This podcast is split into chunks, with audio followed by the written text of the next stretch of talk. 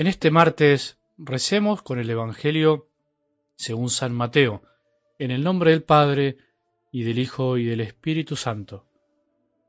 Jesús dijo a sus discípulos, Ustedes han oído que se dijo, Amarás a tu prójimo y odiarás a tu enemigo. Pero yo les digo, amen a sus enemigos, rueguen por sus perseguidores. Así serán hijos del Padre que está en el cielo, porque Él hace salir el sol sobre malos y buenos, y hace caer la lluvia sobre justos e injustos. Si ustedes aman solamente a quienes los aman, ¿qué recompensa merecen? ¿No hacen lo mismo los publicanos?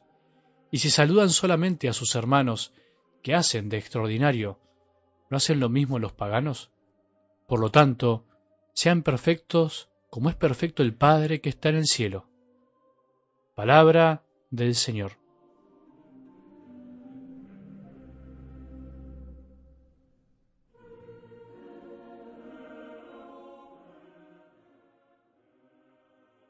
Cuando se sube a una montaña se experimentan muchas sensaciones.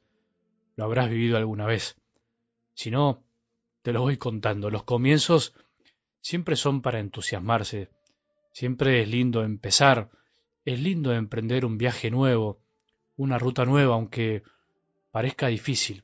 Por eso cuando se empieza a subir una montaña, a treparla, como decimos, generalmente se empieza con ganas, mirando a la cumbre, mirando el lugar donde queremos llegar, mirando la meta y eso moviliza el caminar.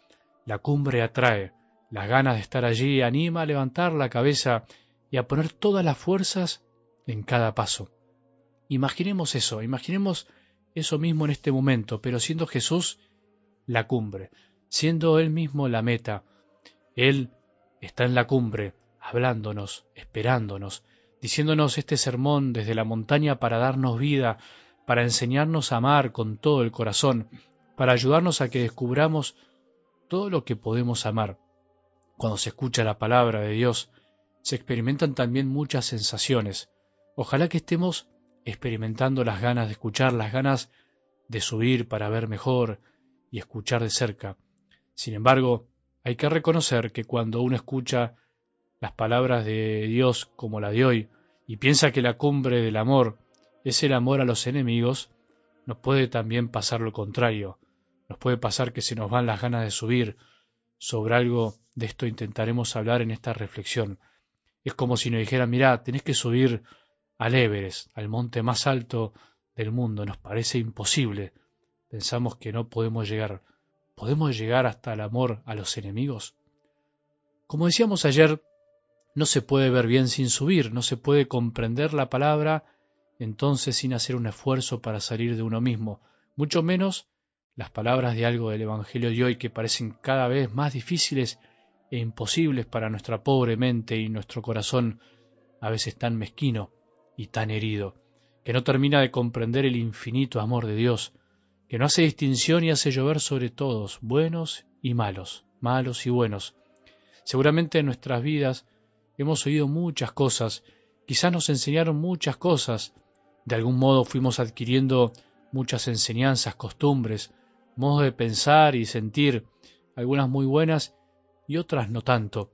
Todos fuimos aprendiendo a amar como pudimos, según lo que vimos, según lo que nos enseñaron y lo que pudimos comprender. Muchas cosas las copiamos sin darnos cuenta, otras fuimos construyéndolas nosotros mismos, con nuestro discernimiento. En definitiva, lo que quiero decir es que no somos perfectos ni mucho menos, ya lo sabemos. No amamos perfectamente, no sabemos amar como Dios y a veces no podemos aunque queremos. Creo que no es necesario ser muy inteligente o humilde para reconocer esta verdad. Incluso experimentarlo puede ser causa de sufrimiento interior. Nos gustaría amar más y mejor muchas veces porque fuimos creados para eso. Sin embargo, experimentamos nuestra debilidad y no nos alcanza nuestro pobre amor. A pesar de todo esto, hoy Jesús nos habla del desafío más grande que podamos imaginar. Suban el Everest, subilo, vos podés, sean perfectos como es perfecto el Padre que está en el cielo. Una propuesta que se puede estampar, chocar contra nuestra razón y nuestro corazón. Es necesario que hagamos alguna aclaración previa para que no nos resulte todavía más difícil aceptar estas palabras de Jesús.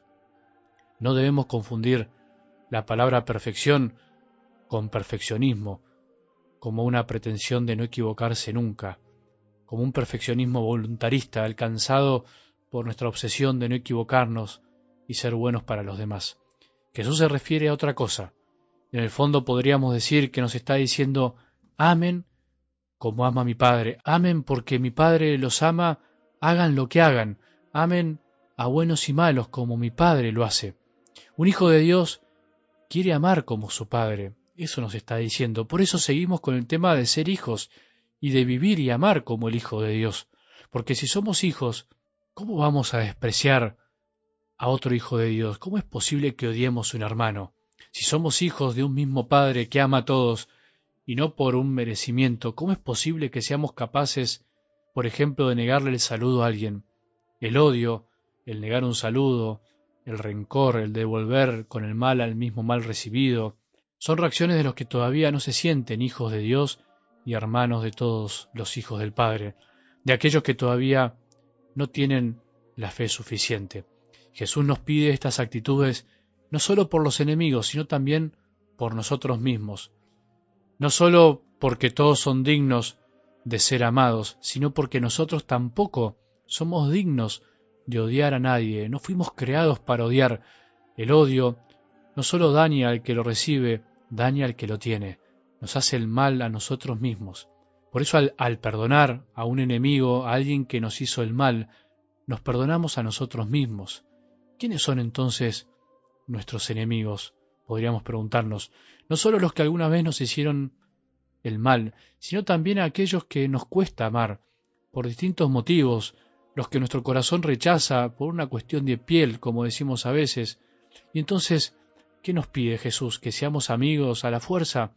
No, lo que nos pide es otro tipo de amor, no un amor de amistad.